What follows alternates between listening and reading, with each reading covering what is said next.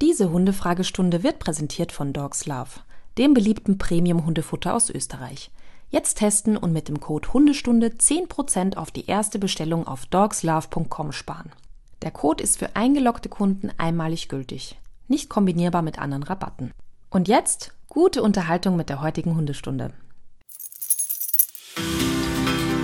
Herzlich willkommen zu Hundestunde, euer Expertenpodcast über Erziehung und Beziehung. Von und mit Conny Sporrer und Marc Lindhorst.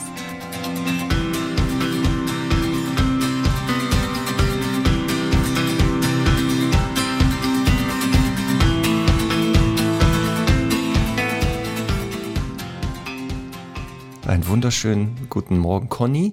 Und ja, liebe Stundis, Conny hat mich wieder aus dem Schrank gelassen.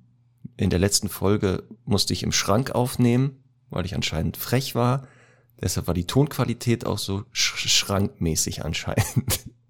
Ja, weiß ich nicht. Ich meine, ich muss ja zu deiner Verteidigung sagen, wir haben ja extra vorher nochmal das irgendwie überprüft. Aber ich hoffe, diesmal passt es und ist wieder ein. Ja, Genuss jetzt ist die, die Tonqualität natürlich viel, viel besser weil mein Laptop anscheinend von bösen Geistern besessen war, aber nach einem professionellen Exorzismus läuft hier wieder alles. Ich wollte gerade sagen, das Fall für den Schamanen das oder die Schamanen. Genau. Hier wurde viel mit, mit Rauch gearbeitet, mit Räucherstäbchen, mit Tanz und so. Toll. Jetzt geht's. Toll. Jetzt funktioniert das hier aber tippitoppi. Und jetzt passend zu unserer Tonaufnahme hier meinen die Gärtner wieder im Hintergrund, sie müssten dann doch mit ihrem Rasentrimmer benzingetrieben hier arbeiten. Das gibt's Ist das nicht, so? oder? Conny, wir müssen entweder die Uhrzeit ändern oder den Tag. Verflucht. Hättest den Rauch ja. mal ein bisschen nach draußen schicken sollen. Angst. So. Naja, haben wir das schon mal geklärt. So. Conny, zur letzten Folge Dog-Sitting haben wir ja. sehr, sehr viele Nachrichten bekommen. Mhm. Ähm, also das scheint ein Thema zu sein, das viele wohl beschäftigt hat. Es gab ja. positives Feedback, ja. wo Leute sagen, total, da wo sie ähm, ihren Hund zur Betreuung geben, sind sie sehr zufrieden und das funktioniert alles gut. Aber es gab auch viele Nachrichten, wo es dann wohl nicht so gut lief. Ne? Das war schon erkennbar. Mhm. Deswegen, ähm, das ist ja eine Vertrauenssache. Das ist echt so eine Sache, das muss man wirklich schauen, passt das und sich das wirklich vorher mal bitte angucken. Ja, auf jeden Fall. Also wir können und wollen jetzt heute auch nicht das Nein. Fass nochmal aufmachen, aber danke für eure Zuschriften. Es hat jetzt auch an meiner Einstellung nichts geändert, ehrlich gesagt. Es gab ja auch so eine lange Zuschrift ähm, von einer Treuerin, die das, also die da wohl arbeitet in so einer Hundetagesstätte oder Pension und das auch sehr gut machen, sofern man das halt machen kann. Es ist halt trotzdem immer, finde ich, so ein bisschen eine Philosophiefrage, ob man halt wirklich den Hund dann in einzelne Zimmer gibt und nachts alleine lässt. Das ist halt eigentlich nicht in der Natur der Sache. Es gibt aber sicher viele Hunde, die damit klarkommen. Ich meine, Millionen Hunde müssen das äh, täglich im Tierheim tun. Ähm, aber ja, äh, wie gesagt, das ist halt alles so, da gibt es viel abzuwägen und deswegen haben wir auch diese Folge gemacht. Genau. Ähm, bevor wir heute die Praxis Dr. Sporrer und äh, ja. Assistenzarzt ohne äh, Graduierung äh, Lindhorst öffnen, Müssen ja. wir, wie gesagt, ein paar Sachen ja immer abarbeiten, das wissen wir. Und Conny, an mich wurde herangetragen. Immer wieder erwähnen wir ja hier Studien und äh, zum Beispiel Bücher. Ja, mhm. dass wir, dass wir irgendwie Bücher zur Recherche mhm. nutzen und so weiter. Und jetzt wurde, öfter wurde ich jetzt gefragt, ob wir nicht eine neue Rubrik einführen könnten. Sowas wie Büchertipps. Was hältst du davon? ich werde mich in der Zwischenzeit dann zurücklehnen. Also heißt Vielleicht mir einen Kaffee kochen, ich höre dich ja Von deiner Seite okay, aber ich lese die Bücher, ich rezensiere die und ich stelle die dann vor. Ja, also ich habe ja ein eigenes Hobby, das heißt Bücher sammeln. Also ich kaufe mir die Bücher auch. Ich lese die dann quer. Also das ist jetzt noch positiv formuliert. Und dann dekorieren sie den Schrank. Also du gehörst auch zu der Fraktion, die mhm. durch so, so, so eine Bücherwand mhm. Leute beeindrucken mhm. will. Also die kommen mhm. rein und denken, ach du nee, Scheiße. gar nicht. Ich will da niemanden beeindrucken, überhaupt ach so. nicht. Also ich, es ist einfach ich, nur, du, ja, hast kein, du hast keine Zeit, oder, oder was? Nein, oder sind die Bücher ja, einfach Mist? Es ist, ich, ich, also ich glaube, das ist bei mir ein bisschen pathologisch, dass ich mich nicht gut genug konzentrieren kann, ehrlich gesagt. Und ähm, es ist, äh, ja, so also Zeit, ne? Für Netflix hat man ja auch Zeit. Es ist einfach so, dass mich sehr wenige Bücher, egal ob Sachbücher oder äh, Belletristik, einfach wirklich catchen. Okay. Also liegt das dann wirklich am Titel, am Inhalt? Na, natürlich nicht am Titel, sondern inhaltlich, dass ich dann denke, ja, okay, okay, weiß ich, ja, okay, okay, mhm. okay. Oder halt die Geschichten zu langweilig werden. ja, okay. Ich kann das nachvollziehen. Ich habe ja auch so, ja. ich habe auch so, ein, so eine Störung, dass ich mehrere Bücher gleichzeitig lese anstatt eins mal fertig ja, zu lesen. Ja, das ist doch gut, das ist doch gut. Ja, Jedenfalls, ich kann, ich kann da nicht so viel beitragen. Also ich kann mhm. dann immer mal wieder gerne so privater Natur ein Buch weiterempfehlen. Ich habe mir zum Beispiel gerade, ja. wirklich keine zehn Minuten her, ja. ein Hörbuch runtergeladen, okay. äh, weil ich ja heute noch eine weite Reise vor mir habe ja. mit dem Auto. Mhm. Und äh, da freue ich mich jetzt schon richtig drauf. Das ist nämlich heute erschienen. Äh, hat nichts mit Hunden zu tun. das wollte ich gerade fragen. Sehr gerne dann drüber erzählen. da kommt ja. nicht mal ein Hund drin vor, also nicht mal am Rand. Das äh, würde ich nicht ausschließen, weil der Autor sehr, sehr ein großer Hundenei ist. Oh, darfst du verraten, was das, wer der Titel ist des Hörbuchs? Ja, der Titel heißt Mindset und das ist das neue Buch von Sebastian Hotz, auch oh. bekannt unter El Hotzo. Mhm. Das heißt, und, es ist kein äh, Roman, ne? Das ist. Da, ja, doch, das oder? ist ein Roman. Das, Ach ist, das klingt jetzt nur so, das ist ja. ein Roman, aber ich nehme an, sehr autobiografisch. Ja, äh, ja also genau. Na gut. Wie lange? Kann ich gerne erzählen. Fünfeinhalb Stunden. Im Idealfall ist das exakt meine Fahrzeit. ja, und äh, ja. ja. Ja, das ist ja eh der Bücher, also der Hörbüchermarkt zum Thema Sachbücher Hunde. Habe ich ja, haben wir glaube ich schon mal drüber gesprochen. Sehr mau gesät, sehr, sehr mau. mau. sehr mau. Und das muss ich, jetzt muss ich eine Lanze brechen, damit ich jetzt nicht so so als, äh, weiß ich nicht, Kulturbanausin hier stehen bleibe. Ähm, ich kann Hörbücher wahnsinnig gut hören. Also ich höre viele, also deswegen lese ich vermeintlich auch viel, weil ich viele Hörbücher höre, weil ähm, ich dann ja während des Hörens noch andere Sachen machen kann und dann kann ich das besser hm. verarbeiten. Wobei. Conny, ich muss ähm, revidieren. Es gibt ein Hörbuch, was man so als Sachbuch, Fachbuch schon las, fast gel äh, gelten lassen könnte. Mhm. Ein sehr gutes, also es gibt es als, ja. als, als, Buch, oh, aber ja, als Hörbuch. Das ist auch sehr gut vertont worden. Ja. Also da kam, kam die Autorin auf die Idee, ah, weißt du was, da nehmen wir zwei verschiedene Sprecher, weißt du, das ist viel ja. besser, das kann man sich besser. Ähm, zufällig kennen wir das beide. Ich sag das jetzt, weil sonst wäre das ja Eigenlob stinkt. So ist er so. brav. So ist er brav, genau. Also immer wieder hörenswert. Mache ich ja. heute noch immer. Und ich freue ja? mich, ja, ja, ich freue mich immer wieder, wenn ich das höre zwischendurch. Voll Schön. gut. Aber nochmal, also ähm, Kosmos und alle Verlage, ne? Die es so gibt auf der Welt, äh, Rowold und ach, was weiß ich nicht. Ja. Ähm, ihr müsst im Bereich Sachbücher Hund, da müsst ihr noch mal ran. Ja, ich glaube, den Verlagen geht es gerade nicht besonders gut. Vielleicht sollten wir die noch ein bisschen in Ruhe lassen. Nein, nein, dann geht es denen richtig gut. Ach so. Okay. Dann geht's denen weiter. Wäre ja klar, die, alle Hundemenschen würden ja dann sofort diese, diese Hörbücher da verschlingen. Das ist super. Okay, also das halten wir mal fest. Ja. Ich guck mal, ähm, ob wir das nicht mal einführen, diese Rubrik. Da brauchen wir natürlich einen knalligen Jingle zu. Na, das mhm. ist ja mhm. klar. Apropos Rubrik, Conny, es ist wieder folgendes gewesen. Ne? Da war ich beim Tierarzt, sitze da im Wartezimmer. Ja. ja. Sitze im Wartezimmer und dann lausche ich so den Gesprächen der anderen, belausche. Ich bin Belauscher nämlich, gerne, ich belausche Leute. Und dann höre ich folgendes Gespräch. Da sagt eine, ein Hundehalter, das war wahrscheinlich ein Ersthundehalter, hat einen ganzen Welpen dabei und fragt einen anderen Hundehalter, ähm, Entschuldigung, ähm, darf ich Sie mal fragen, wie misst eigentlich der Tierarzt bei meinem Hund gleich die Te Körpertemperatur? Mhm. Weißt du, was der andere Hundehalter geantwortet hat? Hm? Also wie misst man denn die Körpertemperatur beim Hund? Wie machst du es? Hm. Äh, jetzt pass auf, die Antwort. ja, denkt man. Nee, die Temperatur beim Hund misst man natürlich in Belgrad. das ist doch geil, oder? Ach, super. Mhm. Nach, nach der beliebtesten Hundestadt Belgien jetzt die Maßeinheit Belgrad ist doch super. Mhm. So, mhm. haben wir das auch? Und ein Glück, jetzt funktioniert das Mikro richtig gut. Überleg mal, letztes Mal hätte ich diesen super Witz erzählt, in so einer schlechten ja. Tonqualität. Das wäre ja Horror gewesen zu hören. so. Wir sollten in unsere Fragestunde übergehen. Meinst du? Ja. Dass wir direkt in die Hundefragestunde übergleiten? Ja. Also okay, außer du willst mir noch was erzählen, aber ja.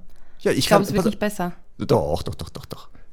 Pass auf, wir, dann gute Überleitung in die Hundefragestunde. Bevor wir mhm. jetzt die Fragen der Stundis beantworten, ja. habe ich eine Frage erst an dich. Ja. Jetzt pass auf, Conny. In Deutschland gibt es einen Ort, da kannst du Hundeluft schnuppern. Weißt du, wo oh. der Ort liegt? Also Deutschland ist schon mal gut, aber wo kann man denn in Deutschland Hundeluft schnuppern? Das heißt, da kannst du hinfahren und dann gibt es das Ortsschild Hundeluft. Wirklich? Ja, vielleicht. Ja. Ich weiß ja nicht, wo du morgen hinfährst. Also vielleicht kommst du da vorbei sogar. Heute. Oder heute? Äh, na, sag mal. Ja, das ist im ähm, Ortsteil der Stadt Coswig im Landkreis Wittenberg in Sachsen-Anhalt. Da gibt es einen Ort, der heißt Hundeluft. Wie cool ist das denn? Tatsächlich? Ja. Aber weißt du, das Ei, das, wo dieser Begriff herkommt? Hm? Natürlich aus dem Mittelalter wieder mal. Mhm. Da gab es eine Burg, eine sogenannte Raubburg. Und die Raubritter, die haben die dann da wohl errichtet und so weiter. Und dann hatten die in der Nähe der Burg, weil die sind ja nicht doof, die Ritter, ne? Die hatten ja Hunde, natürlich, weil Edelleute haben ja immer Hunde. Und natürlich haben die ihre Hunde nicht in der Burg laufen lassen, wo die auch hinscheißen und so. Die sind ja nicht doof. Weil damals gab es ja noch nicht geile Hundetüten. Da hatten die außerhalb ihrer Burg ein, ein Gelände, da haben sie ihre Hunde rumrennen lassen. Und aus Hundeauslauf wurde dann durch die Verschiebung irgendwann im Laufe der Jahre, der Wortverschiebung, Hundeluft. das ist doch cool, mhm. oder? Also mhm. aufpassen, Leute.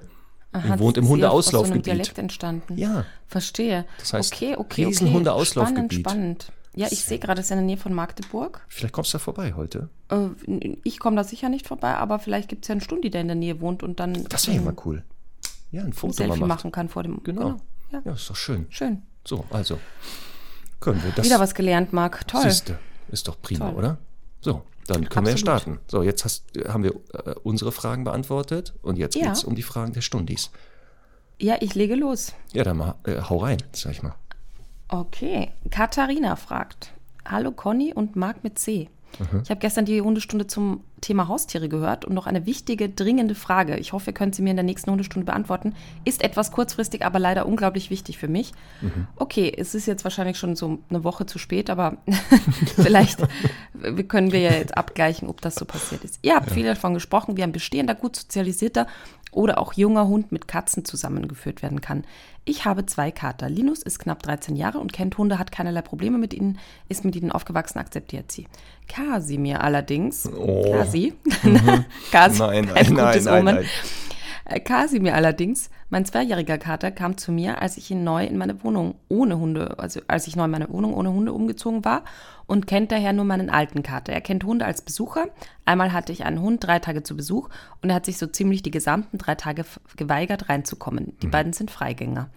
Nun möchte ich eine junge Hündin von Casa, keine Louis, adoptieren. Hm. Da fahre ich übrigens heute hin, dazu oh. später mehr. Ja. Ähm, übrigens ganz großes Lob für diese Folge, vielen Dank.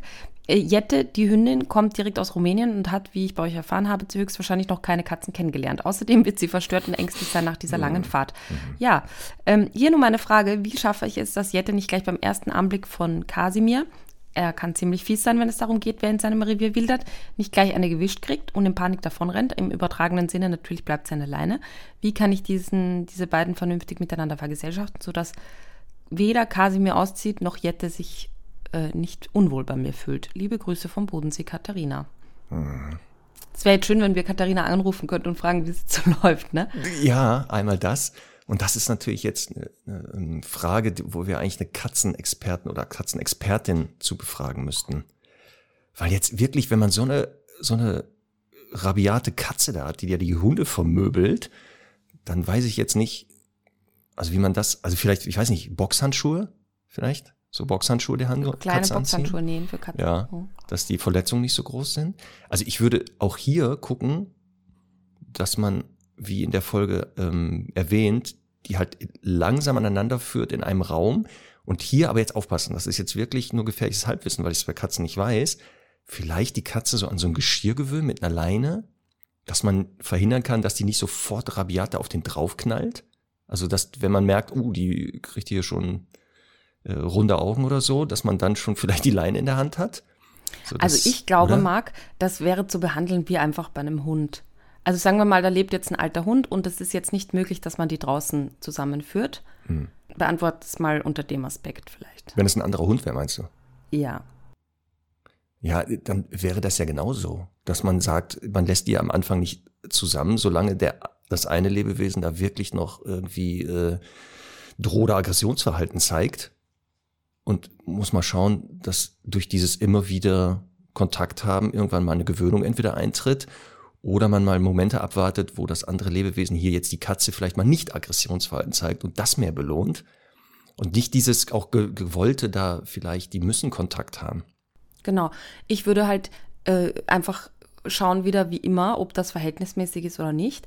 Also wenn, sage ich jetzt mal, die Hündin da ganz arrogant, naja, das ist jetzt vermenschlicht ja. ausgedrückt, also viel zu nah an der Katze vorbeigeht und dir mal, mal eine wischt, dann äh, finde ich das ja in Ordnung.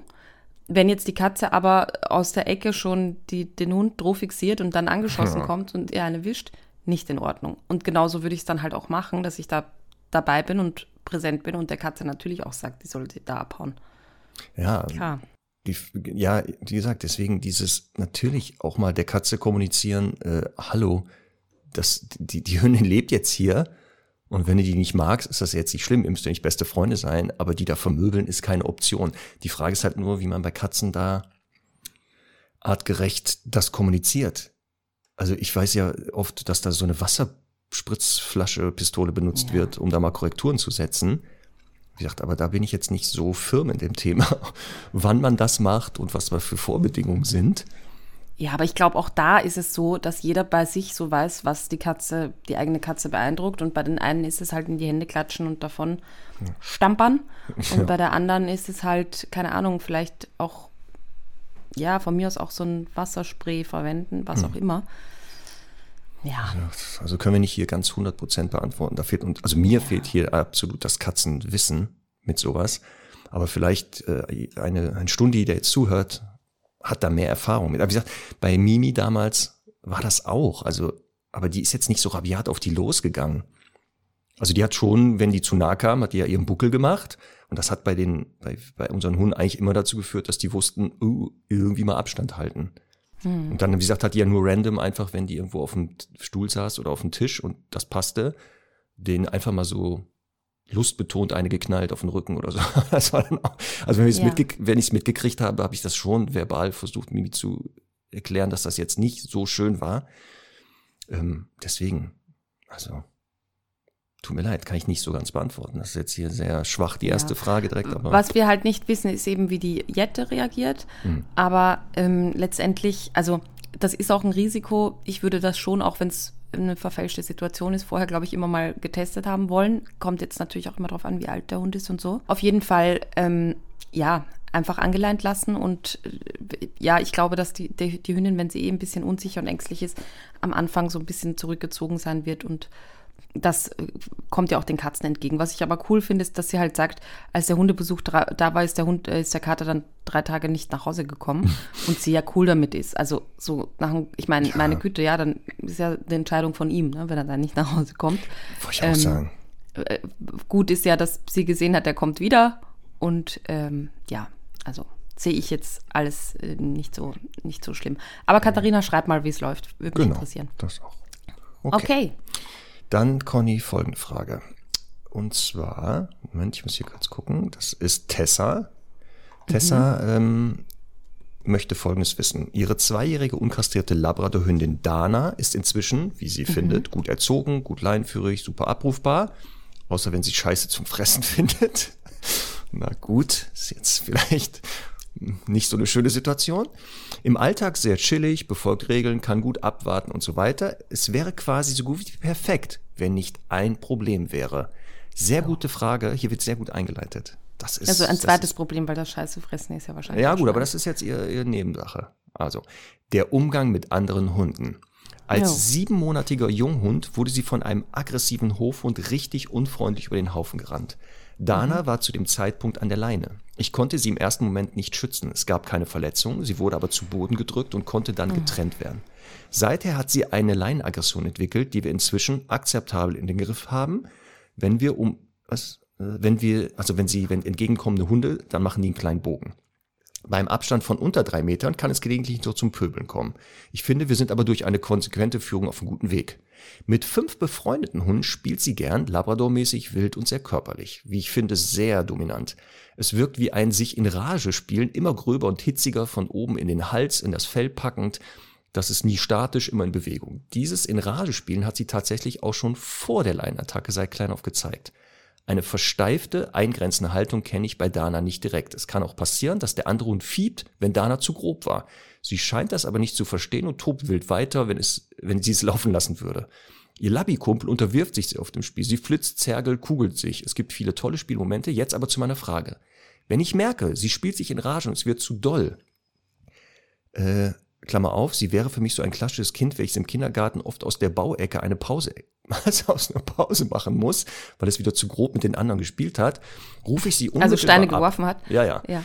Sie, sie, wird dann abgerufen, kommt auch aus dem Spiel, sie belohnt sie. Belohne ich dann wirklich das Abrufen oder bestärke ich mit dem Lecker diese Agro-Stimmung, in der sie sich hochgeschaukelt hat? Wenn ich ihr hingegen im Spiel einen anderen Hund zu doll, also wenn ihr hingegen im Spiel ein anderer Hund zu doll wird, sie wurde letztens wieder umgerannt, zeigt sie durch Knurren mehr als deutlich, dass ihr das zu viel war. Also anzeigen, was ihr nicht gut passt. Also nochmal, wenn sie jetzt gepöbelt hat, da ruppig war, jetzt wird sie zurückgerufen von der Halterin und jetzt belohnt sie die. Belohnt sie das Abrufen oder das grobe Spiel?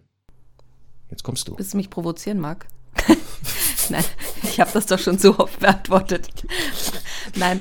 Ja, ähm, anscheinend nicht oft Spaß genug. beiseite. Ja, ja. Und äh, es ist ja auch in Ordnung, wir machen das ja genau hierfür. Gerne wiederholen wir uns. Genau. Ähm, äh, ich, ich ist wirklich bei dieser Frage, ich habe jetzt überlegt, ob ich mitschreiben soll, weil ich so nach jedem Satz irgendwie eine, eine Rückmeldung hätte, weil äh, lustigerweise fragt sie ja gar nichts betreffend der vermeintlichen Leinenaggression, sondern eher ja auf Spiel ja. bezogen. Aber okay. Also, ich würde als erstes mit Dana das Thema Spielen ähm, in, in den Griff kriegen. Ich würde mich, auch wenn die jetzt zu mir live ins Training kommt, gar nicht so sehr damit beschäftigen, wie es äh, jetzt irgendwie mit anderen Hunden aussieht und so weiter. Habe ich auch noch gleich was dazu zu sagen, sondern ich würde eben das Thema Spiel ähm, hier in den Griff kriegen wollen. Ich würde vielleicht zu 10 Prozent die aus dem Spiel abrufen ich würde zu 90 Prozent aber ihr sagen, hier, ich bin die Mama, die Schiedsrichterin, die äh, Aufpasserin, Security, was auch immer. Und muss in der Lage sein, die, äh, wenn sie zu grob wird, im Spiel zu unterbrechen, aber gleichzeitig natürlich auch für sie da zu sein und sie zu schützen, wenn ein anderer Hund zu grob wird. Wenn das deren Halter dann nicht tun. Ähm, deswegen also folgende, folgende Sache.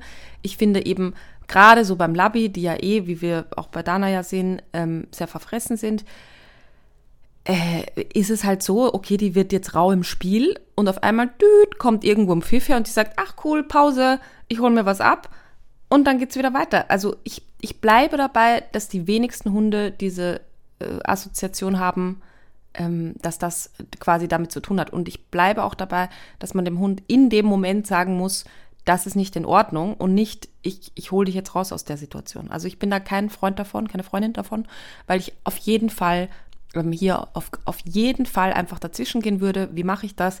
Ich gehe körpersprachlich in die Nähe, ich klatsche in die Hände, ich, ich schnauze sie an wenn das nicht reicht, dann kann es auch mal sein, dass ich vielleicht eine mit Wasser gefüllte PET-Flasche auf den Boden werfe, dass die mal so kurz erschrickt, aber nur als nächste Instanz. Also nicht jetzt einfach random irgendwie mit irgendwelchen Sachen werfen, sondern es muss halt quasi eine Möglichkeit geben, da durchzugreifen und auch frühzeitig, wenn ich schon merke, also typisch Labi ist ja auch so dieses ne, Bürste aufstellen und ähm, dann so ein bisschen grober werden, knurren und so, ganz frühzeitig sagen, ey, und da quasi schon reingehen und äh, dann einfach ganz kurz auflockern, so zwei, drei Sekunden, meistens schüttelt sich dann irgendein Hund und dann kann ich es langsam wieder laufen lassen. Wenn es dann wieder zu dynamisch wird, dann würde ich es wieder gleich unterbrechen. Also ganz viel warm-kalt einfach. Ähm, das hat sie offensichtlich nicht gelernt. Aber das heißt also, du würdest diese Mobbing-Sequenz nicht durch den Abruf unterbrechen und ihr damit versuchen zu zeigen, pass auf, immer wenn du mobst, wirst du abgerufen, dann ist hier Pause, nee. sondern du ja. würdest aktiv mit irgendeiner Verhaltensweise oder einem Wort ihr versuchen, also punktgenau zu zeigen, das, was du jetzt tust, ist falsch und was jetzt folgt, ist die ja. Ursache. Ja. Okay. Auf jeden Fall. Weil lerntheoretisch ja auch, wenn ich etwas für sie angenehmes beende, das wäre durch den Rückruf die Situation beende und dadurch den Freilauf, könnte das ja auch lerntheoretisch als Strafe wirken. Und damit könnte sie ja vielleicht verstehen, a, immer wenn ich mobbe, werde ich abgerufen, dann ist hier Pause. Dann hört ja was Tolles auf. Ja, erstens kommt es ja darauf an, wie lange sie Pause macht. Mhm. Aber lerntheoretisch mag das auch stimmen. Die Frage ist halt, was es lerntheoretisch dann mit dem Rückruf macht. Nämlich äh, genau das Gegenteil. Also immer wenn ich gerufen werde, wird irgendwas Schönes beendet. Ja. Ähm, also von daher, für mich ist einfach der Rückruf wirklich keine Option, um ein äh, so Spielverhalten oder unerwünschtes Spielverhalten äh, zu sanktionieren. Fast nie. Wirklich. Also vielleicht jetzt so, das ist vielleicht was, wenn ich jetzt einen Hund habe, der sich dann, keine Ahnung, der sich dann total doof anschleicht Und äh, dann, nee, eigentlich ja auch nicht. Nein, also es, nein, ich nehme es zurück. Ich nehme es zurück, weil es kann ja ein an, spielerisches Anschleichen auch sein, dass dann am Ende nicht so ist. Nein, ähm, vielleicht ja, dass ich mal sage, okay, der andere Hund fühlt sich nicht wohl, mein Hund will jetzt aber so ein, so ein Jagdspiel draus machen, der andere Hund versteht das nicht, dann hole ich ihn raus, aber dann hole ich ihn ja einfach nur raus, weil der andere Hund das nicht versteht und nicht, mhm. weil mein Hund was Falsches macht. Also auf jeden aber Fall. Aber wie stellst du denn jetzt Fall. sicher, pass auf, ähm, wie stellst du denn sicher, auch hier lerntheoretisch, zwischen Verhalten und der Ursache, ob jetzt positiv oder negativ, sollte ja im Idealfall ein kurzer Abstand liegen, damit der Hund wirklich die Konsequenz mit seinem Verhalten verknüpft. Jetzt sagen wir Beispiel, die, die ähm, Dana ist 30, 40 Meter weg, da passiert das. So, Tessa kommuniziert zwar in 30 Meter Entfernung, lass das, Dana nimmt das jetzt nicht wahr, warum auch immer. Dann muss sie ja dahin irgendwie, du hast ja gesagt, genau, eingreifen und wie auch immer. So, jetzt vergeht ja aber einige Zeit und wie kannst du, also wie verhinderst du, dass jetzt vielleicht es hier nicht zu Fehlverknüpfung kommt? Also ja, ich würde, also Fehlverknüpfung wird wahrscheinlich eh nicht passieren, aber gar keine Verknüpfung, ähm, weil sie halt viel zu weit weg ist. Ähm, deswegen, wir nutzen halt in der Hundeschule immer, wenn wir solche Themen haben und da ehrlicherweise auch sehr viel andere Arbeit vorher geleistet wurde, dann sagen wir, okay, und jetzt sind wir soweit bereit für den Freilauf. Und dann ähm, gibt es ein eingezäuntes Gelände, das nicht so groß ist, wo man halt einfach genug Platz hat.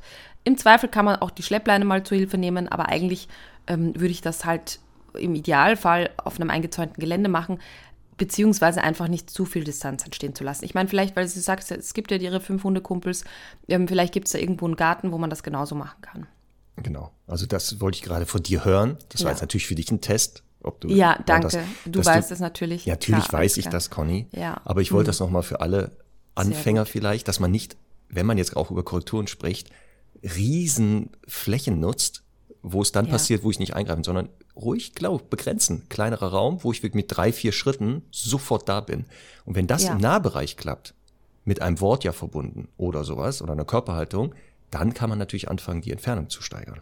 Sehr gut gemacht, Frau Spocher. Eins Vielen Dank. Im Übrigen möchte ich an der Stelle auch nochmal einen, äh, einen, äh, den Brief einer Leserin, also das Mail einer Leserin kurz äh, erwähnen, die mir geschrieben hat, äh, sie kann dein Mansplaining ganz schlecht ertragen, aber sie lernt sehr viel von mir, wie sie damit umgehen sollte. Was bedeutet das? War das jetzt gerade Lob oder sowas? Habe ich das irgendwie nicht ja, versteckt? Das versteckt kannst du einfach mal googeln, Mansplaining. Ja. Okay. Na? Ja. Ich habe den Begriff ähm, mal gehört, aber ich könnte ihn jetzt auch nicht beantworten, was es wirklich ist. okay. Dann enjoy ja, einfach. Okay. Ja. Okay. Ist hoffentlich nicht sowas ähm, wie, was ist ein Ochsenziemer? Sowas kommt da nicht raus, ne? Nee, also wie gesagt, also einfach nachher mal kurz okay. googeln. Mhm. Ja, wird oh, schön. schön. Mhm. Okay.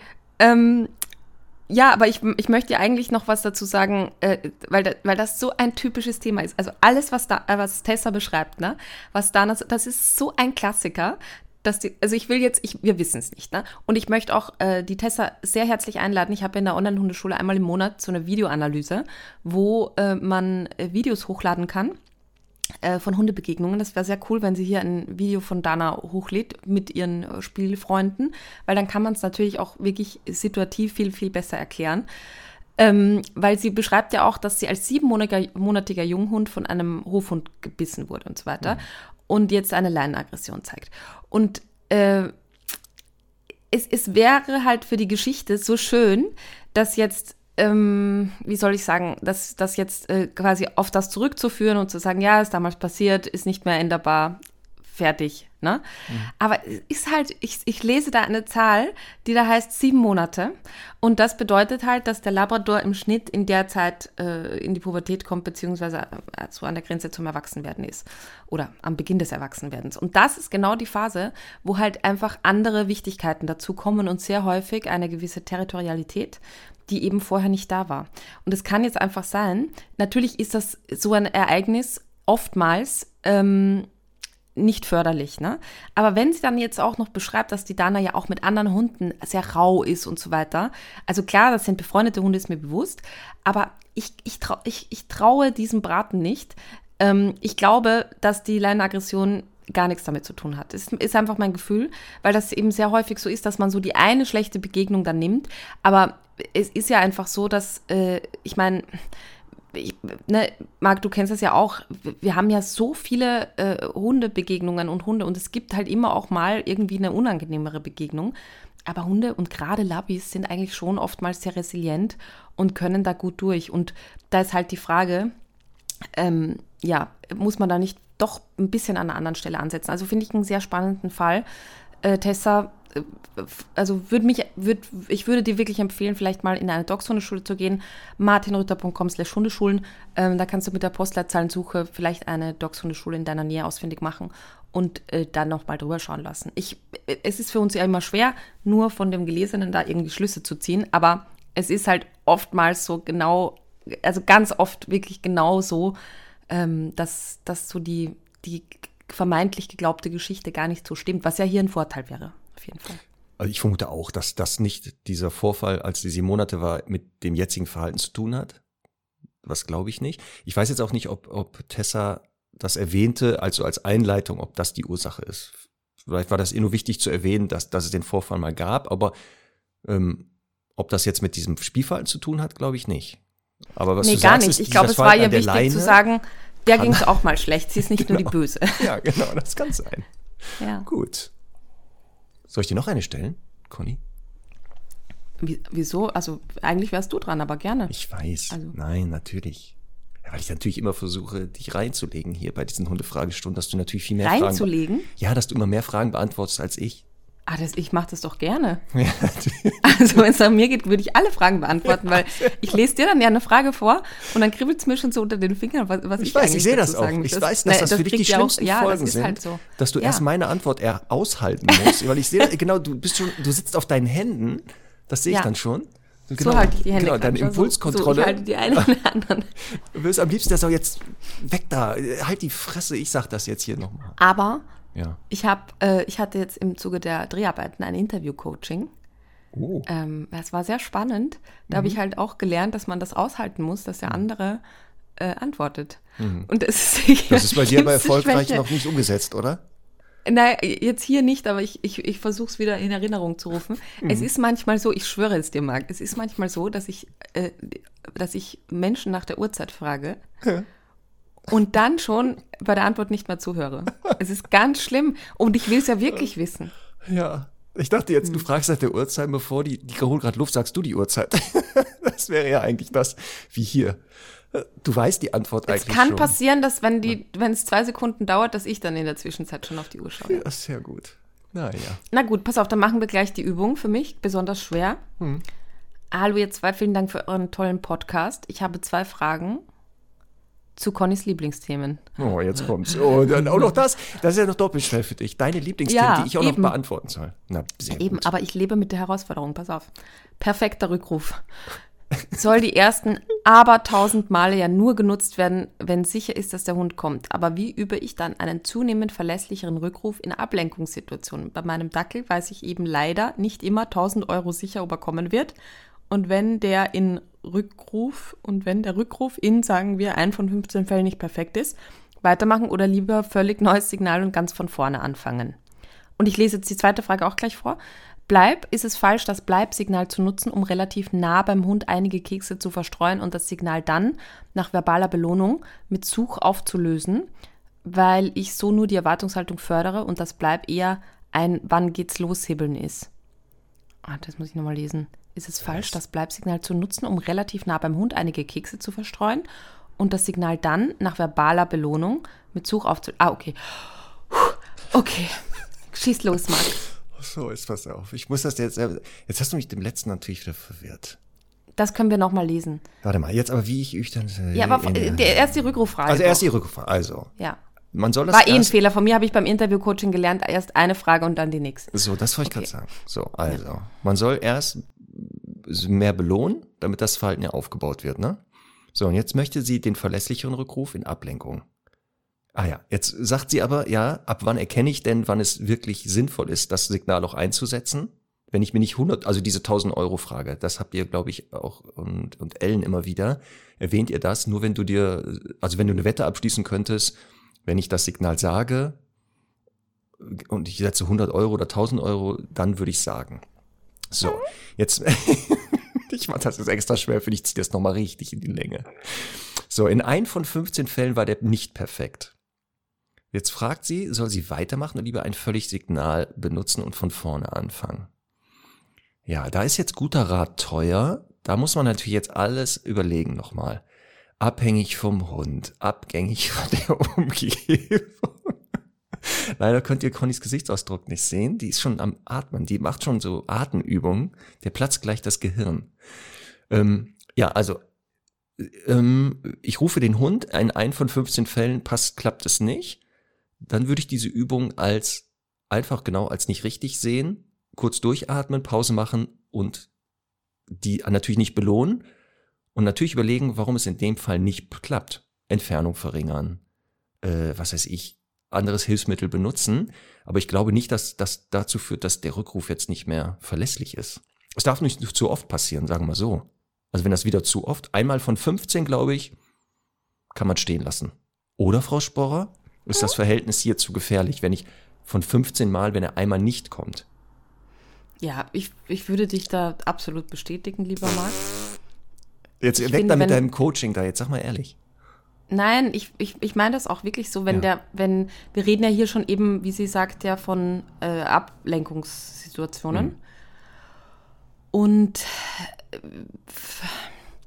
ich sage jetzt mal, wie du sagst, ich würde es einfach analysieren, was dann so Momente sind, wo es halt nicht klappt. Also ist es dann, wenn er besonders jagdlich gerade ist, ist es, wenn ein anderer Hund auftaucht, weil dann kann man wieder einordnen, okay, wenn ein anderer Hund auftaucht, dann halt entweder nicht rufen oder wenn nicht, wenn die Gefahr besteht, dass ein anderer Hund kommt, halt nicht ableinen von der Schleppleine und da nochmal intensiver trainieren. Ähm, also wirklich immer noch, noch mal so ein bisschen reflektieren, woran lag's. Aber ich finde auch, also es ist auf jeden Fall nicht so, dass man dann ganz neu anfangen muss und ein neues Wort definieren Nein. und etablieren. Ähm, wie gesagt, ich würde nur eben reflektieren, woran das da liegt und wie ich das vielleicht nochmal verbessern kann. Aber finde das, find das jetzt auch erstmal nicht schlimm. Gar nicht schlimm. Nein. Und zur Frage zwei mit dem Bleib. Ist es falsch, wenn der Hund einen Bleib hat, nah ranzugehen, Kekse zu verstreuen und dann als Belohnung das Bleib aufzulösen mit dem Signal Such?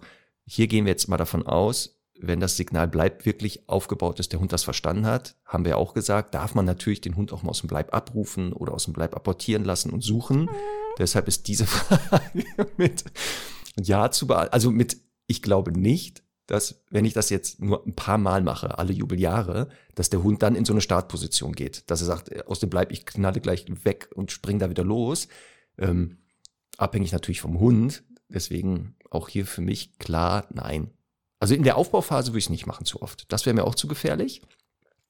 Ähm, und ich würde aber auch hier ab und zu mal, wenn ich da Kekse gestreut habe, das mit dem Such auflösen, aber in der Mehrzahl der Fälle die Kekse wieder einsammeln, lieber da so geben ne, dass dann eben das doch nicht passiert. Aber auch hier, also wird das, soll das nicht heißer gekocht werden als gegessen? Nee, warte mal, nicht heißer gegessen als gekocht wird. Naja. Conny. Darf ich auch was sagen? Ja, natürlich.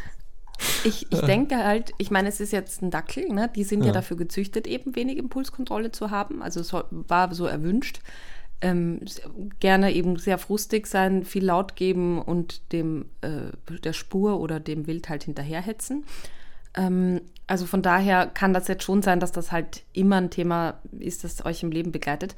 Was ich halt, was hier jetzt einfach so einfach wäre, und das vergessen viele, auch wenn sie den Hund zum Napf schicken oder so vorm Fressen, du kannst ja die Kekse streuen, hebst danach eins wieder auf oder nimmst eins aus deiner Tasche, belohnst ihn fürs Gebliebensein und sagst dann Such. Und genauso halt mit dem Futternapf, ähm, da kreiere ich ja auch, also es können ja eben, wie wir wissen, ja ganz viele Hunde super gut sitzen bleiben, wenn der Napf hingestellt wird und so. Ähm, aber es ist ja dann immer eben, es folgt der Startschuss und der Hund kann dann vielleicht warten, wenn der Napf hingestellt wird, aber eben in tausend anderen Situationen nicht. Und da macht es halt Sinn, Napf abstellen, ein Stück nochmal rausnehmen, hingehen zum Hund, ihm belohnen fürs Gebliebensein und dann äh, zum Fressen schicken. Und genauso mache ich das dann, würde ich das hier der Margarete empfehlen beim Such. Also sie streut Kekse, er bekommt noch eins für Sitzen geblieben sein und dann Such. Ja, das ist doch in Ordnung, oder? Ja. Deswegen. Gut, dann Conny, pass auf. Sonja hat folgende Frage. Mhm. Ich bin da in eine Diskussion geraten über die Leinenführigkeit. Oh ja. Ja, da kann man auch schön diskutieren, das glaube ich. Ja. Es geht darum, dass diese Leute also sie hat da wohl jemanden getroffen, eben jene Leinenführigkeit ausschließlich über das körpersprachliche Blocken aufbauen. Nun vertrete ich die Meinung, dass das erstens nicht sehr nett ist, Hunden, die noch nie eine Leine an, an sich hatten, sofort zu blocken und ihnen nicht mal zu erklären, wie er es schaffen kann, ohne Ärger. Also, ne, erst, das ist ja die Theorie, also die beschreibt Menschen, der Hund kriegt zum ersten Mal die Leine dran, der ist noch nicht mal leinenfähig, der weiß es noch nicht und er macht einen Fehler, Baum kriegt er erstmal auf den Deckel, anstatt ihm erstmal zu erklären, lockere Leine laufen ist besser und dass man dann erst Strafen aufbaut. Und zweitens gehört das Blocken meiner Meinung nach lerntheoretisch zu den negativen Strafen, denn ich nehme ihm ja etwas Angenehmes weg, nämlich seine Bewegungsfreiheit oder eine positive Strafe mit, positive Strafe mit abschließendem negativen Verstärker, bin ich mir aber nicht ganz sicher. Und drittens ist das körpersprachliche Blocken in meinen Augen eine milde Form der Aggression, zumindest aber eine soziale Drohung. Denn ich habe Körperspannung und zeige ganz deutlich, ich bin hier, bereit, einen Konflikt auszutragen. Und dazu sagte ich denen, dass man bei einem selbstbewussten Hund aufpassen sollte mit dieser Methode, denn Aggression kann zu Gegenaggression führen. Ähm, so, jetzt kommen die natürlich normalen Argumente, das sei keine Aggression und keine Strafe. Ich sehe das anders und frage mich, wie ihr das seht. Ich würde mich freuen, wenn ihr Zeit für meine Antwort habt. PS, große Liebe für euren Podcast. Herzchen. Oh. Also, blocken. Viele, glaube ich, Stundis wissen, was das ist. Ich beschreibe das nochmal. Das findet man auch in, in, im Internet immer wieder Videos davon. Also der Hund ist an der Leine, die Leute gehen los, der Hund überholt und dann wird wirklich da wie so eine von der Tarantel gestochen, springen die Leute nach vorne, stellen sich frontal, drohen dem Hund, so dass der halt nicht weitergeht. Und das sollen die dann immer wieder machen, so dass der lernt, überholen ist halt blöd. Ähm, das ist so diese, diese Blockgeschichte. Also ne, kann man mhm. sich aber nochmal angucken. So, was hältst du ja. von dieser Methode des Blockens, körpersprachliches Blockens für die Leinführigkeit? Ja, also auch hierzu habe ich vielleicht schon mal das ein oder andere Wort verloren. Ähm, es gibt eben einige Signale im Hundetraining, die sehr, sehr wichtig sind, um den Hund sicher durch die, durchs Leben zu führen, aber für Hunde absolut unnatürlich. Wir sind beim Rückruf, wir sind bei Bleib, Bleib ist vielleicht noch was, was Hunde untereinander sich auch mal sagen, aber auch eher nur durch positive Bestrafung, bleib da liegen und rühr dich nicht. Ähm, und dann haben wir noch äh, eben die Leinführigkeit und die ist für mich das absolut Unnatürlichste. Und ähm, es gibt einfach in der Natur nicht so einen, der Leithund geht vorne und äh, die anderen Hunde folgen ihm. Äh, also wie auch immer wir das den Hunden beibringen, es ist in jedem Fall unnatürlich, sich quasi angeleint an so eine Schnur neben dem Menschen zu bewegen in einer gewissen Position. Und deswegen sind wir ihnen verdammt schuldig, ihnen das nett und in kleinen Schritten richtig beizubringen. Und deswegen finde ich es absolut falsch, quasi, wenn der Hund überhaupt nicht weiß, worum es geht am Anfang. Also, und der Mensch glaubt ja immer, ne, der geht brav an der Leine und so. Das ist halt Glück, wenn das passiert. Also, meine Abby zum Beispiel, der Ritschbeck, die hat, mit der musste ich nie Leinführigkeit machen, die hat einfach nie gezogen. In, in all den sieben Jahren. Nie. Niemals. Wie alt war die, als du die übernommen hast? Sieben. Die ist einfach du, du, du, du, immer an nicht der Leine. Ein, es gab nicht eines, nochmal, kein Geruch hat dazu geführt, kein Bewegungsreiz. Also äh, natürlich war schon mal Spannung auf der Leine, keine Ahnung, wenn jetzt der Dünner auf dem Boden lag. Hm. Aber niemals, also ich hätte die meiner 80-jährigen Oma in die Hand drücken können. Okay. Niemals so, dass, sie, dass das wirklich irgendwie ein Thema war beim Ziehen. Hm. Also selbst wenn die Hunde angepübelt hat, war es immer noch so Halb, auf Halb, Halbspannung. Und das hat eben, die, die war einfach so, fertig. Ja. Ähm, das ist aber nichts, also das ist noch nicht mal eine gute, eine Nettigkeit, die sie so meint, sondern es ist halt Glück gewesen. So, und, äh, und viele Hunde können das halt nicht und probieren sich da aus und, und also schießen in die Leine und haben ja leider dann auch sehr viel Erfolg damit. Also, das ist ja für mich immer die, das, der wichtigste Teil der Leinführigkeit, ähm, dass der Mensch halt dem Hund sehr, sehr oft gelernt hat, an der Leine ziehen funktioniert, weil wir sind dann schneller beim Hundepark. Wir treffen andere Hunde, wenn du dich da in die Leine hängst. Wir bleiben stehen, wenn du an diesem Baum markieren willst. Ähm, wir bleiben stehen, wenn du da schnüffeln willst. Wir gehen weiter, wenn du das willst. Also der Hund lernt ja von Anfang an sehr, sehr intensiv, dass äh, eben dieses in die Leine äh, springen bzw. ziehen sich lohnt. Und das ist schon mal die erste Grundlage, die man verändern muss. Aber dann ist eben die Frage, wie bringe ich es ihm nett bei? Und da bin ich halt ein großer Fan davon, wirklich sehr, sehr kleinschrittig zu sagen, entweder von mir aus auch beim Welpen, weil die Konzentration da oft so schlecht ist noch, äh, du folgst halt dem Keks zwei, drei Schritte und bekommst dann halt wirklich nach ein, zwei, drei Schritten schon die Belohnung, je nachdem, wie konzentriert der Hund ist. Äh, je, je weniger konzentriert, desto früher die Belohnung. Ähm, und bei einem erwachsenen Hund kann ich ihn vielleicht, wenn er aufmerksam genug ist, auch nur so locken mit Körpersprache. Und nach ein, zwei Schritten gibt es den Keks aus der Tasche. Oder vielleicht dann schon aus der Hand, weil man schneller sein muss. Das ist total vom Hund abhängig.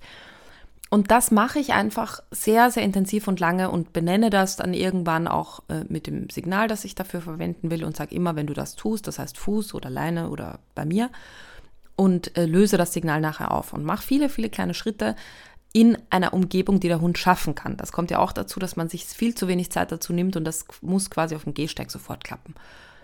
Und wenn das alles stimmt und der Hund verstanden hat, was das Signal bedeutet, natürlich kann ich dann auch mal sagen, ich blocke den oder äh, schneide ihm so zwischen Wand und mir ein bisschen den Weg ab, wenn er quasi frech wird, wie das ja für alle Signale gilt, dass ich jetzt auch, keine Ahnung, ein Hund, der sehr gut bleiben kann und irgendwie dann plötzlich äh, sagt, nee, ich habe keinen Bock mehr zu sitzen, auch mal anschnauzen kann. Das ist ja vollkommen in Ordnung, aber immer nur mit dem Bewusstsein, es ist vielleicht eine schwierigere Situation und der Hund kann es wirklich in allen möglichen Situationen. Und ich bin wirklich immer wieder erstaunt, dass ich habe mir äh, letztens einen Kurs angeschaut von einer sehr renommierten Online-Hundeschule, die bestimmt viele schon kennen. Und da habe ich mir den Leinführkurs angeguckt. Und, äh, nee, nicht meinen. Ich meine nein, nein, nein, nein, das weiß ich. Ja, mhm. ähm, und ich war also das ist ja wirklich, der erklärt das ja gut und, und macht das ja auch sehr nett alles und das ist wirklich total nett aufgebaut. Aber das, der erste Schritt ist einfach in den Hund reinrennen. Und du siehst an diesem Hund schon, wie doof der das findet. Also du siehst körpersprachlich, wie der total beeindruckt ist, die Ohren zurücknimmt, über die Schnauze leckt und einfach sagt, hä? Was ist mit dir? Was, ist, was geht mit dir?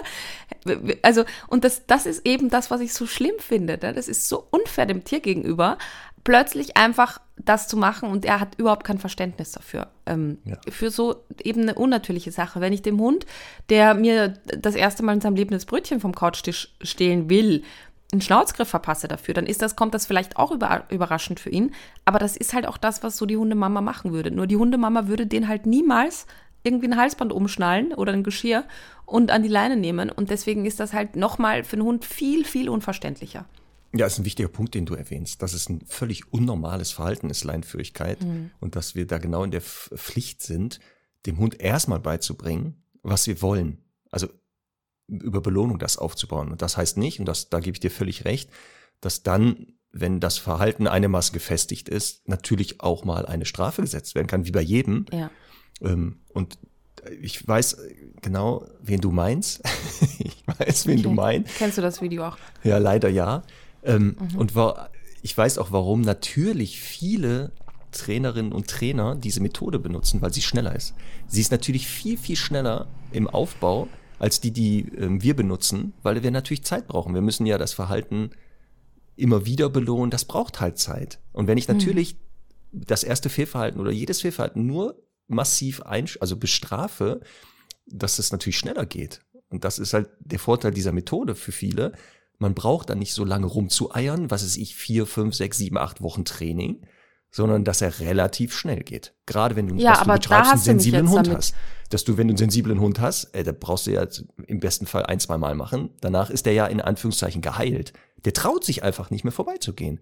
Was ja. nur leider oft fehlt bei dieser Methode ist dann, wenn der Hund folgt, geschieht aber auch selten, dass dann eine Belohnung kommt. Also auch das, wenn das in der Kombination ist, das ist noch schlimmer. Und was Sonja hier erwähnt hat, aufpassen.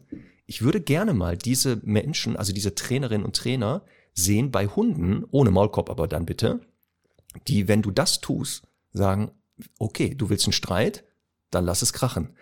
Also das äh, ist auch sehr, ich halte das für sehr gefährlich, Menschen diese Methode an die Hand zu geben, einfach so per se. Also da wäre ich mal ganz vorsichtig. Hm.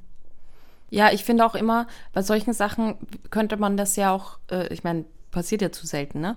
Aber wenn, es gibt ja oft so diese, diesen Trainingsmechanismus zu sagen, ähm, wir, wir machen das untereinander, also unter Menschen, mhm. was wir dem Hund jetzt gleich beibringen wollen. Und wir überlegen uns irgendeine stupide Übung, äh, die, der, die der andere Mensch nicht kennt und versuchen ihm das beizubringen. Und immer, wenn er es nicht macht, ja. was wir wollen, dann mhm. äh, ja, sperren wir ihm voll den Weg ab oder drehen uns zu ihm ein und, und, und schicken ihn so nach hinten das ist so unangenehm für, also du und nochmal, wirklich gerne in Slow-Mo oder muss noch nicht mal Slow-Mo sein, einfach filmen, wenn man das mit dem Hund macht. Jeder Hund wird da Vermeidungsgesten zeigen, weil er sagt, hä, warum, warum, ich verstehe es aber nicht, warum latscht mir jetzt den Weg und sperrst mir den Weg ab? Das ist einfach, ja, auch, ja. ja. und hier gilt ja auch wieder der Merksatz, ein, eine Strafe zeigt dem Hund ja nicht, was er machen soll. Also die, die Strafe zeigt ja nur, was falsch ist, aber sie zeigt genau. ja nicht, was richtig ist, ja. sag ich. Und deswegen halte ich das auch so als ausschließliche Methode, so als erster Einstieg in die Leinführigkeit für sehr, sehr, sehr, sehr fragwürdig. Ähm, mhm. Ähm, wie gesagt, sie wird aber gemacht, wie gesagt, weil es schnell geht, ähm, weil man da wenig dann selber wahrscheinlich machen muss. Oft ist das ja auch sehr gerne genommen. Der Trainer oder die Trainerin macht das mal für dich. auch gerne genommen. Ja, dass, dass der Trainer das mal für dich erledigt. Und ja. das geht natürlich bei den meisten Hunden noch schneller weil ein mhm. fremder Hund natürlich da noch, noch stärker beeindruckt ist. Also nein, Sonja, deine Idee ist richtig. Das ist, also darf man gerne drüber diskutieren, aber erwarte bitte nicht, wenn du mit solchen Leuten diskutierst, dass die am Ende der Diskussion sagen, Sonja, du hast recht. Mhm. Jetzt, wo du das so lerntheoretisch mal erläuterst und über die Körpersprache, jetzt, jetzt habe ich es verstanden. Mhm. Jetzt werde ich genau missionarisch durch die Gegend laufen und sagen, dass das Schwachsinn ist. Nein, das glaube ich nicht. So, haben wir das auch. Ja, dass wir immer mal wieder Themen natürlich hier doppelt und sechsfach äh, drüber sprechen, liegt an der Menge der Fragen. das ist ja klar. Und natürlich verweisen wir immer wieder auf einzelne Folgen. Wir hatten ja der perfekte Rückruf, Leinführigkeit hatten wir schon mal, Lerntheorie, immer quer hören. Trotzdem kann es mhm. manchmal sinnvoll sein, sich immer wieder das nochmal zu Gemüte geführen. Und manchmal ähm, sind das ja so speziellere Fragen. Es geht zwar um Oberbegriff Leinführigkeit, aber wie jetzt hier, über eine andere Methode. Ja, also, finde ich. Ihr dürft trotzdem ja, auch also, nochmal die Fragen stellen. Ja, und mir ist ja auch immer wichtig, ich meine, es ist ja irgendwie auch klar, dass die Stundis so ein bisschen ticken wie wir und auch von uns die Meinungen holen, äh, hören wollen. Ähm, trotzdem würde ich ja also immer sagen, das ist halt einfach, wie wir das machen und ich habe jetzt keinen Anspruch auf, das ist die einzige Methode. Ähm, ich glaube, dass das immer sehr gut möglich ist, mit uns fachlich zu diskutieren und das jetzt nicht ähm, immer so ein totaler Fingerzeig ist. Ne? Ich würde es nur, finde einfach nur wichtig, dass man halt auch alles irgendwie bespricht und auf den Tisch legt. Und eben ich erkläre dann oder du auch, äh, warum, warum ich es anders machen würde. Ja, ich finde es ja gut, dass wir genau, das zeichnet ja auch unsere Trainingsphilosophie auf, dass wir auch mit anderen äh, Konzepten und so uns beschäftigen und mit diesen Leuten reden. Also, hm. dass wir jetzt nicht da sagen, wir haben die, den, den ultimativen goldenen Weg gefunden, aber natürlich, gerade sage ich ja bei dieser Methode, nehmen wir nochmal als Beispiel, man über Lerntheorie und das Verhalten der Hunde, also körpersprachlich als auch ethologisch, schon zeigen kann, ist jetzt vielleicht nicht die erste und beste. Das ist eine von vier. Ja. So. Ja. So, Marc, an der Stelle mhm. würde ich gerne unseren heutigen Partner Dogs Love ins Spiel bringen. Na, bin ich mal gespannt, wie du das jetzt machen willst. Ja, ich äh, bin ja schon seit einigen Monaten, äh, habe ich ja auch eine Kooperation mit denen, weil ich wirklich seit Jahren schon ein großer Fan des Futters bin. Also ich kenne die oder verfolge die Geschichte schon von Anfang an, weil es ja ein österreichisches Unternehmen ist. Ähm, und ich wirklich über, vor allem über die Vielfalt total begeistert bin, ähm, die die haben. Also es ist wirklich für jeden Hund was dabei. Die legen sehr hohen Wert auf, wo es geht, eben regionale Zus also, äh, Zutaten so. Ähm, und äh, fütter das natürlich eben sehr, sehr gerne selber bei Semmel. Und die haben auch so ein paar Zusatzprodukte nochmal on top, die ich sehr, sehr spannend finde und äh, die vielleicht, ja, vielleicht schon von vielen genutzt werden, aber gar nicht so bekannt ist, dass es das quasi fertig gibt. Ähm, und da möchte ich äh, ganz kurz die morosche Möhren- oder morosche Karottensuppe ins Rennen bringen. Kennst du die Geschichte von dieser Suppe? Nein, aber was, bevor ich versuche rauszufinden, wo, wo die Geschichte ist und wo das herkommt, jetzt hast du gerade gesagt, regionale Zutaten werden da bei diesem Futter mhm. gerne benutzt. Heißt das also mhm. Vanillekipferl, Wiener Händel ja. und sowas? Und, und Mozartkugeln und Apfelstrudel genau. ist da drin. Mhm. Super. Mhm. Also wäre eigentlich ein toller Aprilscherz gewesen. Schade, dass wir das jetzt ein bisschen. Ja, nächstes ja. Jahr. Nächstes Jahr. Ja. So, okay. Also Morsche Hundesuppe. Wo ist die ja. Entstehungsgeschichte? Also einmal die Frage, warum heißt das denn so? Warum heißt du das nicht einfach? Du sollst jetzt nicht raten. Ja, du sollst mir die Geschichte sagen. Ja, ich weiß die ja nicht. Deswegen versuche ich die jetzt so. herzuleiten. Ich weiß es einfach okay. nicht. Also ich kenne diesen okay. Begriff, ich kenne diese Suppe, ich weiß, dass ja. die funktioniert bei Mensch als auch bei Hund. Und jetzt muss ich ja versuchen, Ge herzuleiten. Wogegen denn? Ja, Durchfall. Das ist sehr oft genommen, ja. wenn man einen, einen etwas dünneren, äh, breierigen Kot verspürt oder hat. Dann ja. soll die wohl gut also helfen. Also auch bei Menschen? Ja, bei Menschen auch. Ja, natürlich. Ja. Gibt es auch. Ja. Deswegen. Da kommt sie ja, nämlich deswegen, her. Ja, genau, da kommt sie nämlich der, her. Wahrscheinlich. Der österreichische, auch das noch, ne? der österreichische Kinderarzt Dr. Moro hat, äh, ich glaube, in Heidelberg in einem äh, Kinderheim gearbeitet. Puh, ein Glück wenigstens in Deutschland. Und damals, genau, ich glaube 1908 war das, war, ähm, war, gab es eine ganz hohe Sterblichkeit äh, bei Kindern wegen Durchfall, also tatsächlich. Und der hat halt festgestellt, dass sich ähm, eben bei Durchfall aus verschiedenen Gründen eben im Darm Bakterien festsetzen die mit der Wirkung der Karotten, aber eben einer ganz besonderen Form, nämlich bei ganz besonderen Zubereitungsform in Kombination mit Salz und eine gewisse Zeit gekocht und stundenlang so also muss das sehr, kochen, das ja, Zeug. Ja, sehr, voll sehr anstrengend. Ähm, aber da eben Inhaltsstoffe in den Pektinen sind, der Karotten, die sich dann an die Darmwand setzen und quasi äh, oder beziehungsweise dafür sorgen, dass sich diese bösen Bakterien äh, eben nicht an die Darmwand setzen. Und genauso funktioniert das auch beim Hund. Also deswegen dieses super gerne beliebtes Mittel bei Durchfall. Aber bei Dogs Love gibt es die eben auch in der Dose. Ja, und das ist der große Vorteil. Also wenn ja. jetzt der Hund Durchfall hat, dann musst du dich ja erstmal ja. in die, also er muss erstmal Karotten kaufen, dann musst du die schälen. Dann musst du die mhm. in den Topf schmeißen, stundenlang kochen. In der Zeit ist wahrscheinlich der Durchfall schon von dann selber weggegangen. Und so. da ist natürlich die Dose super. Aufmachen, zack, rein in den Topf. Oder warte mal, kalt? Ja. Soll man die kalt geben oder warm? Beim Hund? Ich glaube, ich glaube, also das macht total Sinn, die kalt zu geben. Ja. Bei Menschen, glaube ich, sollte man schon ein bisschen Wärme reinmachen, schmeckt sonst ja, aber vielleicht auch nur, weil der Mensch das so gewöhnt ist. Ich wollte ne? gerade sagen, beim Hund einfach zack ja, rein ja in den Napf und dann, wollte ich gerade sagen, ist der Durchfall relativ schnell, also schneller weg, als wenn man es nicht macht. Und das so. ohne große Medikamente, das ist doch mal super, oder? Ja, also das äh, ist ja, ist ja natürlich immer, wenn es jetzt ein, ein heiklerer Fall ist, wo, wo das jetzt länger dauert und da, ne, dann ist, ist natürlich der Weg zum Tierarzt auch ganz wichtig, ist ja keine Frage. Aber eben sehr häufig ist es damit einfach erledigt, ähm, weil halt da irgendwie Bakterien in den Darm gekommen sind, die da nicht hingehören. Und ich finde, wenn es so Hausmittel gibt, die da funktionieren, einfach großartig. Oh, dann ja. muss ich aber gleich mir mal zwei, drei besorgen, sicherheitshalber und hier hin, irgendwo hin, ins Regal stellen, für den Fall der Fälle. Ja. Schlecht wird sie ja nicht in der Dose, ne? Die hält sich so. ja wahrscheinlich ein bisschen länger. Genau. Na, also wie im, im, Intro und auch am Ende nochmal gehört, haben wir auch einen tollen Gutscheincode für dogslove.com, die erste Bestellung. Also gerne mal reinschauen und die Produkte testen. Das war's mit der Werbung. Sehr gut. Ja, mit dem Code kann ich ja gleich mehr bestellen.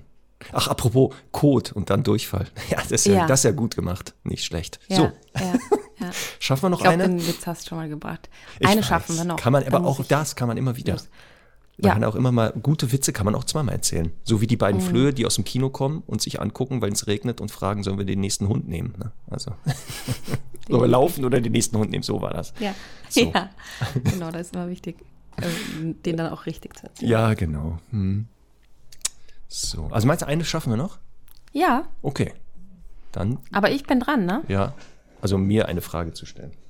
Liebe Conny, lieber Marc, ich liebe euren Podcast. In jeder Folge lernt man etwas dazu und reflektiert sich dabei selbst. Ich möchte an der Stelle, ich als Conny, ne, Anmerkung der Redaktion, einmal Danke sagen. Ich glaube wirklich, dass eure Nachrichten und diese zwischendurch, diese netten Zeilen wirklich der Grund sind, warum wir das noch tun. Ich habe letztens überlegt, ne, wenn wir nicht so viel positive Verstärkung hätten, hm. stell, dir, stell dir das mal vor, dass niemand jemals irgendwas gesagt hätte. Ich meine, ja, viele Hörer und Hörerinnen sind schön, hm. aber das, das motiviert uns einfach sehr. Vielen Dank dafür. Ja, das so. Stimmt. Jetzt kommt es zum Hund mit dem wundervoll klingenden Namen Pepe. In Pepe? Österreich die Abkürzung ein Peppi. Wird der auch so geschrieben? P? P-E-P-P-I. P-E-P-P-I. Ja, ist aber jetzt für die Frage nicht so relevant. Ich wollte dir nur sagen, dass das in Österreich die Abkürzung für Josef ist. Oh, wieder was also, gelernt ist äh, ein Mischling, 13 Kilo, Auflistung der möglichen Rassen im Screenshot anbei. Das haben wir jetzt leider nicht mehr. Und auch ein Bild von Peppi. auch wenn Conny diese Bilder schrecklich findet. Weil vielleicht rassespezifische Antwort. Ja, wir haben jetzt das Bild von Peppi leider nicht mehr. Ja. Äh, ist aber auch jetzt nicht so wichtig. Er ist vier Jahre und kommt aus Rumänien. Leider war, haben wir im Training ein kleines Problem. Unser Hund ist weder verfressen noch verspielt. Ich würde gern apportieren, trainieren. Klammer Futterbeutel und auch so beim Spazieren nicht nur verbal belohnen, wenn er etwas super toll gemacht hat. Auch wenn er hungert, frisst er sein Trockenfutter draußen gar nicht. Auch Leckerlis nimmt er sich draußen manchmal gar nicht und manchmal nimmt er es ins Maul und lässt es wieder fallen. Nassfutter bekommt er nicht. Macht es Sinn, dies nur deswegen einzuführen? Er hat schnell Probleme mit Zahnstein und das trotz äh, dank eures Podcasts mit Zähneputzen und so weiter. Ähm, sie wollte das deswegen nicht anfangen. Ich habe mir dann überlegt, mit Spielen zu belohnen, aber Spielzeug ist noch uninteressanter für ihn. Selbst zu Hause spielt er nur mit einem Plüschtier, natürlich auf Zuteilung. Jetzt meine Frage, wie kann ich das Training gestalten? Wie lange kann ich maximal meinen Hund hungern lassen? Zur Info, meine Tierärztin meinte, länger wie drei Tage sollte ich ihn nicht hungern lassen, aber auch nach den drei Tagen war das Essen uninteressant draußen. Ich freue mich auf eure Antwort. Liebe Grüße, Sarah. Ja, also Punkt 1, Sarah. Wenn dein Hund wirklich kein Interesse an Apportieren hat, warum auch immer, lass es. Lass es einfach, tu dir und ihm den Stress nicht an. Das ist die, die leicht, also die erste Antwort, wo ich denke, es gibt ja ganz viele andere Sachen, womit man Hunde beschäftigen kann. Da ist bestimmt irgendwas dabei, wo Pep Peppi, oder wie, wie spreche das richtig jetzt aus? Peppi? Peppi. Du musst, also wenn du es wienerisch sagen willst, dann musst ja, so du das ne? P nicht so. Nein, nein, das, so. das, das ist gar nicht so, sondern ja. ganz wichtig ist, dass du das P vorne aussprichst wie ein B. Also Peppi oder Peppi. Ja. Ähm, ich lasse das lieber, das hört sich immer scheiße an, wenn ich das nachmache. Ja. Ähm, also Nein. das wäre Punkt eins. So, warum auch immer jetzt, aber apportieren soll doch stattfinden. Äh, ja, man kann natürlich über den Futterentzug gehen, aber auch hier ist werde die Frage, muss das wirklich sein? Frage eins: wie lange kann ich maximal meinen Hund hungern lassen? Sollte ein erwachsener, ausgewachsener, gesunder Hund mal sieben, zehn, 21 Tage kein Futter bekommen, scheint das gesundheitlich Ausnahme besteht in die Regel, wohl möglich zu sein. Die meisten Hunde halten das natürlich niemals so lange durch, ähm, geschweige denn die Halter. Ich wollte gerade sagen, die Halter und Halterinnen halten das überhaupt nicht durch. Ähm, aber auch hier wieder wäre das, ah, da müsste es schon mal, müsste man echt überlegen, was ist die Begründung, dass der Hund wirklich apportieren muss, damit ich sogar über, über das Hungern, also das sogenannte existenzielle Training nachher gehen würde, wäre ich auch sehr vorsichtig. Dann ähm, natürlich kann man jetzt sagen, ich nehme hochwertigeres Futter, das wäre jetzt hier das Nassfutter. Sie beschreibt, ja, der hat Probleme mit Zahnstein und so, mit der zum Aufbau, wenn man es jetzt für den Aufbau benutzt, in der Hoffnung, dass der nachher auch, ohne dass man noch Nassfutter benutzt, apportiert, würde ich das dann machen, würde sagen, dann probier's halt mit Nassfutter. Geht ja auch im Futterbeutel. Ne, das kann man ja in eine Plastiktüte machen oder sowas oder so ein Gefrierbeutel, dann ist der Beutel nicht so matschig und so weiter. Im Spielzeug hat sie auch gesagt, da der aber jetzt nicht so verspielt und an Spielzeug interessiert, fällt das wohl auch weg. Hier kann natürlich sein, verschiedene Spielzeuge ausprobieren. Manchmal ähm, sind das Gegenstände, wo wir nicht als erste auf die Idee kommen, dass die Hunde das spannend finden. Viele Hundespielzeuge sind aus Menschensicht konstruiert worden und die Hunde sind da nicht dran beteiligt. Also so zum Beispiel so ganz spannend ist, dass zum Beispiel eine Frisbee, die ist so labbrig, finden Hunde viel spannender, weil man die auch so schütteln kann. Da kann man auch nochmal ausprobieren, verschiedene Spielzeuge.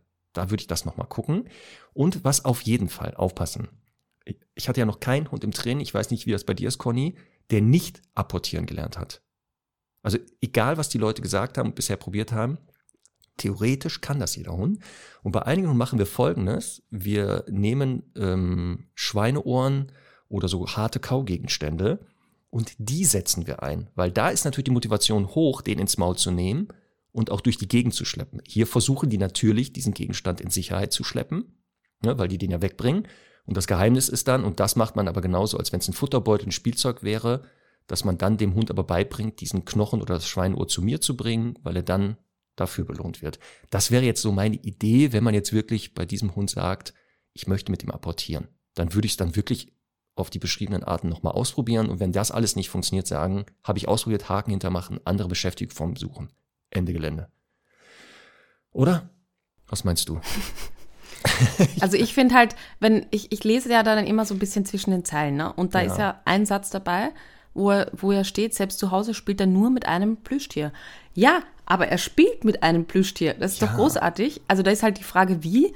Also schleppt er das ein bisschen rum oder kaut er drauf rum und so weiter. Aber trotzdem gibt es ja ein Ding, das er schon mal toll findet. Und leider hat sie jetzt nicht geschrieben, wie lange schon da ist. Es ist ja auch manchmal so, dass die, dass dann so super motivierte Menschen halt sowas nach einer Woche oder so schreiben. Und da ist ja einfach, ja, dann, das braucht halt ein bisschen. Und selbst wenn dann ein halbes Jahr erst da ist, ähm, ist es jetzt natürlich nie zu spät, auch nach zwei Jahren oder länger, äh, damit anzufangen. Aber ich würde halt dann jetzt nicht so zwingend als Ziel haben, der muss jetzt draußen dies und jenes machen. Ich würde dann halt schauen, dass man draußen ihn eher körperlich beschäftigt, also vielleicht ein bisschen joggen geht oder Radfahren geht.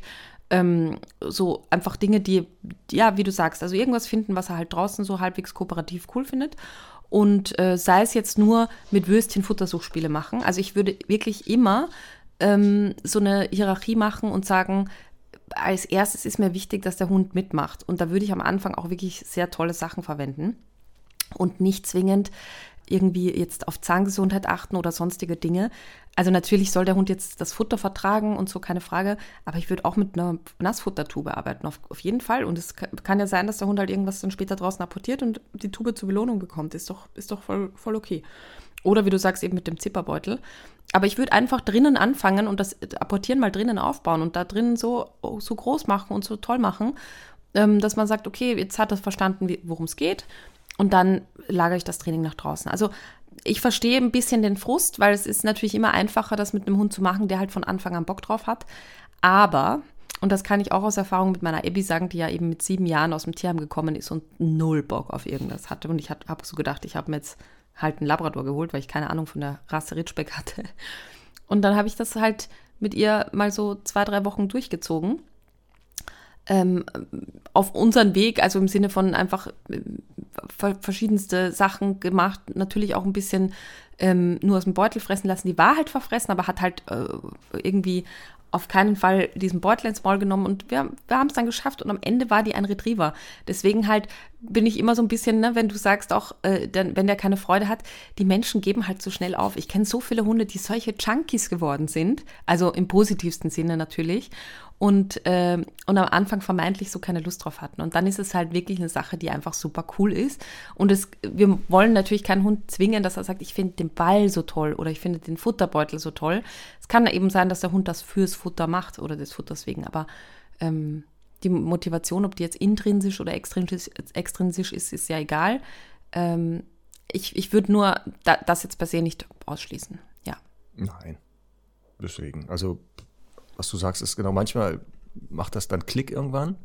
Mhm. Und dann hast du plötzlich aus diesen sehr apportierunfreudigen Hunden Hunde, die sagen, ach so, das meinst du oder ach, das kann man dabei machen und dann wirklich da sehr begeistert bei sind. Ja. Ich will aber auch nur den Druck rausnehmen. Also bei, gerade ja. bei Beschäftigungen, da es ja so viele verschiedene Beschäftigungsformen gibt, dass man sich hier nicht auf eine versteift. Und wenn man jetzt einen genau. Hund hatte, der das vorher gemacht hat, heißt es ja nicht, dass der nächste das macht. Oder wenn Leute da draußen dann ihre Tipps geben, ähm, oder sagen, ja, dass ihr Hund nicht apportiert, das ist aber nicht normal, ist Schwachsinn. Das ist ja wieder Schwachsinn. Ja. Also ich habe ja auch nicht Lust auf jede Beschäftigung. Ja, eh ja. nicht. Aber es ist halt letztendlich, kennst du das? Das ist vielleicht auch noch ein gutes Beispiel. So aus, dem, aus der Schule, dass sich manchmal Fächer interessiert haben, die vermeintlich nicht interessant sind, aber die Lehrer haben es einfach gut aufbereitet. Ja. Und dann gab es verhältnismäßig interessante Stimmt. Fächer, die aber mit scheiß Lehrern. Und ja. das ist einfach die, äh, so ein bisschen, das ist der, der Trick dahinter, ne? dass man einfach sagt, ich muss halt natürlich, und jetzt eins zu eins geht das natürlich auch viel leichter, dass man sich da aufeinander einstellt und die Dinge halt spannend macht. Genau. Guck ja. mal. Mit so. diesen motivierenden letzten Antworten schließen wir dann die Praxistüren. Ja, wir genau. müssen jetzt, ähm, müssen wir jetzt äh, andere Sachen machen heute. Ja. Und hören und sehen uns, also wir sehen uns und alle hören wir uns aber auch nächste Woche wieder. Hören, tun wir das? Ja, ja bestimmt. Conny, natürlich. Genau. Ich werde dann ein bisschen was äh, aus Rumänien erzählen. Also wie oh, gesagt, oh, ich ja. Äh, ich, ich schmier mir jetzt noch ein, ein großes Brot, ein dickes Brot und dann fahre ich mal los und hoffe, dass ich da heute noch ankomme, ja. ähm, um dem Team vor Ort da so ein bisschen zu helfen. Es war äh, jetzt so ein bisschen mein innerer Antrieb zu sagen, jetzt äh, einmal nicht nur drüber reden, sondern auch mal machen. Und deswegen helfe ich jetzt mal vier Tage damit. Und ähm, werde das eh in Stories und so weiter auch wahrscheinlich kommentieren oder dokumentieren, wenn Zeit bleibt, weil äh, da ist ja einfach wahnsinnig viel zu tun. Aber ich freue mich sehr drauf und ja, freue mich dann auch nächste Woche meine Erfahrungen zu berichten. Da sind wir gespannt auf deinen Reisebericht und deine Erfahrung vor Ort. Ähm, vielen Dank für die Einladung, Conny. Du hast mich ja gebeten, mit vielleicht mitzukommen. Ist, Ach so, die ich ja, dachte für heute. Für die ja, ja. Podcast nee. Und wenn ich wirklich, jetzt hört es wieder blöd an, Es ist aber zeitlich nicht möglich. Ich wollte, ich will ja gerne mal da auch mit hinfahren ja. und so. Und das hätte natürlich gepasst, aber so kurzfristig klappt das ja. nicht. Aber nächstes Jahr ist ja auch noch Zeit bestimmt. Ja, also die ja. sind, die brauchen da immer, und das gilt natürlich auch für euch Stundis, ähm, es werden immer Helfer vor Ort gebraucht und ähm, da gerne, wie gesagt, mit dem Team Kontakt aufnehmen. Ja, also jeder kann in irgendeiner Weise was dazu beitragen. Also scheut euch nicht, da Kontakt aufzunehmen. Gut. Ja. Dann machen wir den Sack wieder zu für heute und genau. ähm, wünschen euch noch einen schönen Tag. Tschüsschen. Bis nächste Woche. Tschüss.